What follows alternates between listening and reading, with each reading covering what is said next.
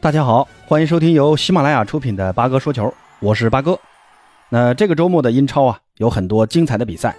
曼城在主场三比一战胜布莱顿队，哈兰德再次梅开二度，这十一轮联赛打进十七粒进球，这已经不是什么新闻了啊，机操勿六。那对于哈兰德来说，不进球那才是新闻。而利物浦在客场挑战副班长诺丁汉森林，面对十一轮只打进七粒进球，却丢了二十三粒进球，只拿了六分，排名垫底的诺丁汉森林，利物浦的三分似乎是势在必得，但结果却让人大吃一惊啊！利物浦居然在客场零比一不敌了副班长，爆了本轮英超最大的冷门。而本轮的英超焦点大战，则是曼联客场挑战切尔西的比赛。那这场比赛呢，双方踢的是有来有往。上半场，曼联是主导了攻势，但蓝军主帅波特见势不妙，在第三十七分钟的时候，换上了科瓦契奇，迅速扭转了局势。在下半场，更是频频对曼联的大门展开威胁，并在比赛快结束的第八十七分钟获得了一个点球，由若日尼奥罚进，蓝军切尔西一比零领先。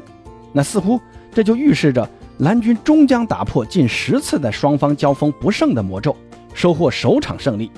但在比赛的最后的读秒时刻，顽强的曼联由近期站稳主力、发挥出色的卡塞米罗头球扳平了比分。最终，曼联在这场强强对话中客场收获一分。至此，曼联在前面十一轮已经将 Big 六的所有其他对手全都对阵了一遍，取得了三胜一平一负的成绩。那如今呢，在积分榜上积二十分，排在切尔西之后，位列英超积分榜第五名。那本期节目呢，咱们就来聊一聊这场英超焦点大战。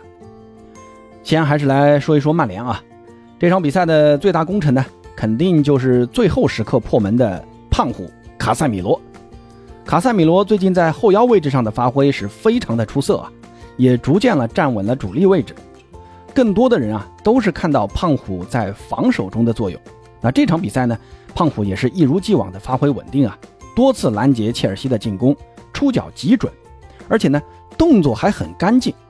在这一点上，比之前的后腰麦克托米奈不知道要强多少啊。那至于为啥，等会儿再说啊。由于胖虎的存在呢，曼联中场的防守增加了不少的容错率啊，这也让搭档胖虎的埃里克森有更多的精力。投入到进攻中去，而且呢，这样也减少了曼联后防线的防守压力。卡塞米罗担任主力后腰的最近这五场比赛啊，曼联取得了三胜两平的不败战绩，而且呢，只丢了两个球，三场零封了对手。这五个对手啊，可是还包括热刺和切尔西这样的顶级强队。本场比赛呢，卡塞米罗再次拿出四次抢断、三次解围、一次拦截，还有三次的。争顶成功的亮眼的表现，所以呢，不得不表扬一下啊，卡塞米罗在防守端的重要作用。但同样不能忽视的是，卡塞米罗在进攻端的表现。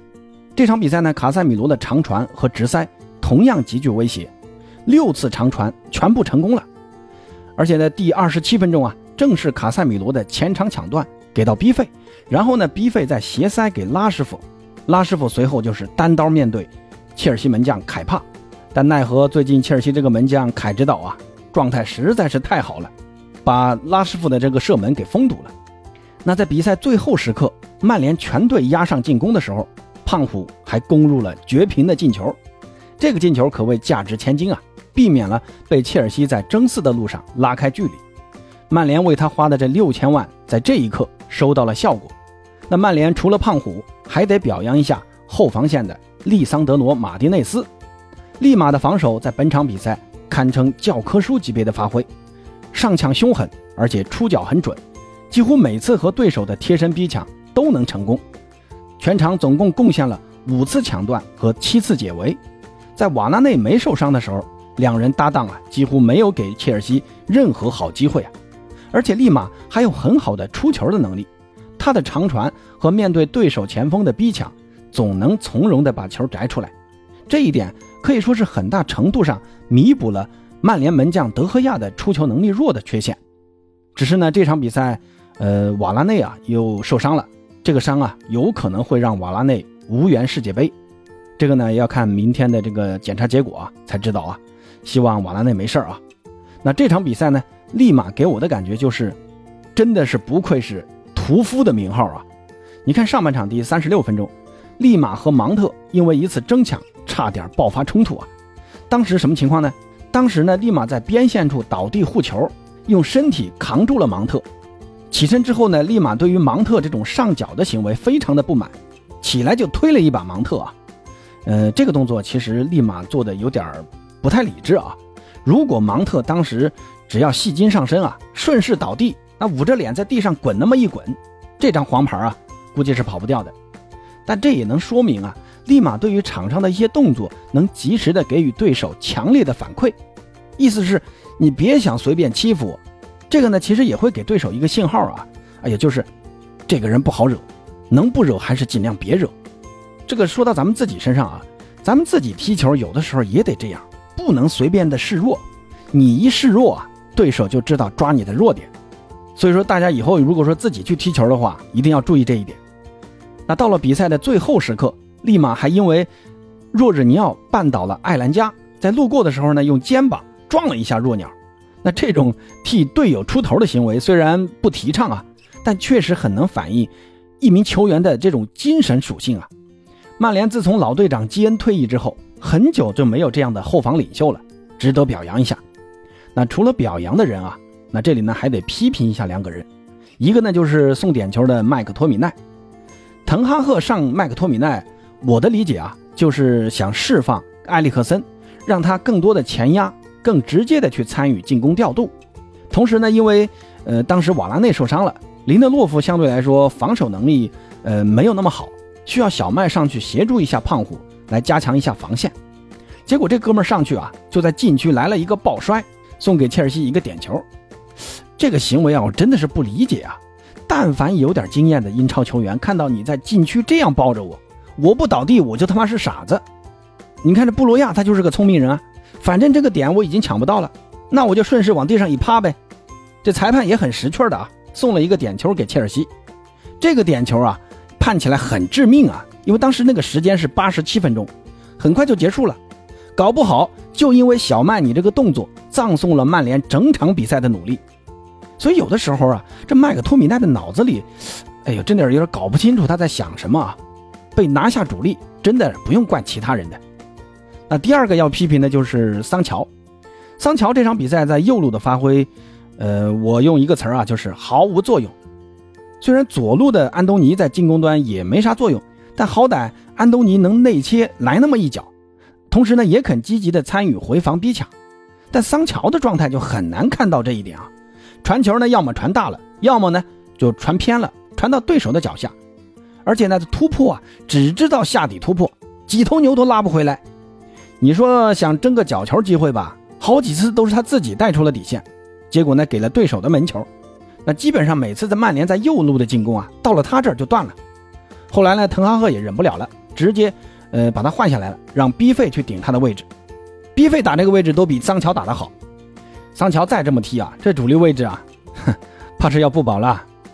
那这样的话，艾兰加的机会就来了。最后呢，再简单总结一下吧。曼联这场比赛呢，立足于防守，由于两个边路球员发挥都不太好，或者说是受到了切尔西的针对性布置，所以上半场曼联全力在中路进攻，也收到了一些效果。但拉师傅的得分效率还是有待提高啊，或者说曼联就缺少一个能得分的中锋。C 罗呢？如果在东窗走了，需要赶紧买一个强力中锋。同时呢，曼联的两个边后卫达洛特和卢克肖在攻防两端的稳定发挥，让曼联可以从容的应对除了曼城以外的对手。最后呢，还是祝福瓦拉内早点康复啊，争取能赶上世界杯。那说完曼联，再来看看切尔西。波特上任以来呢，蓝军已经五胜一平，保持不败。那一改赛季初期的那种神经刀一样的表现，状态呢是越发的稳定了。波特给我的最大的感受啊，就是，呃，非常擅长根据场上形势做出快速准确的调整。不管是打三中卫还是四后卫的转变，让切尔西在应对的时候总是能够从容不迫。那这场比赛的上半场，呃，切尔西可以说是被曼联压在了己方半场，过不了中线。埃里克森呢，对于若日尼奥的特殊的盯防，让切尔西中场失去平衡，无法的有效出球，只能通过后场的长传把球送到前场去。那针对这一情形呢，主帅波特果断放弃了三中卫，在第三十五分钟就把库库雷利亚下了，让更能控球传球的科瓦契奇上来打三中场。那这个转变呢，迅速扭转了切尔西在场上的劣势。也幸亏啊，切尔西上半场还能通过凶狠的前场逼抢守住了平局，没有让曼联在上半场就取得什么优势。这也给了下半场切尔西的反扑奠定了基石。只是切尔西的锋线啊，跟曼联是有的一拼的啊。这奥巴梅扬和斯特林的双前锋组合，在波特的这种传中战术中就没有发挥多大的作用。所以说，奥巴梅扬下半场没多久就被换下去了。其实呢，现在切尔西面临的最大问题啊，不光是锋线问题，还有伤病。里斯詹姆斯的受伤让切尔西直接就补了一条边，这条边就废了。坎特就更不用说了。另外呢，还有高价引进的后卫福法纳，这几个球员全都是切尔西铁打的主力啊。而且现在的英超赛程对于有欧战任务的球队并不友好啊，加上切尔西的这种踢法对于体能的要求又这么高，所以切尔西今天能有这样的发挥。呃，其实也是很难能可贵的啊。切尔西接下来面对的就是周中的欧冠，对手呢是小组第二的萨尔茨堡红牛。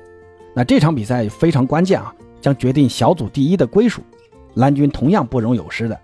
而周末的联赛则是客场挑战波特的旧主布莱顿队，这同样是一场很不好打的比赛。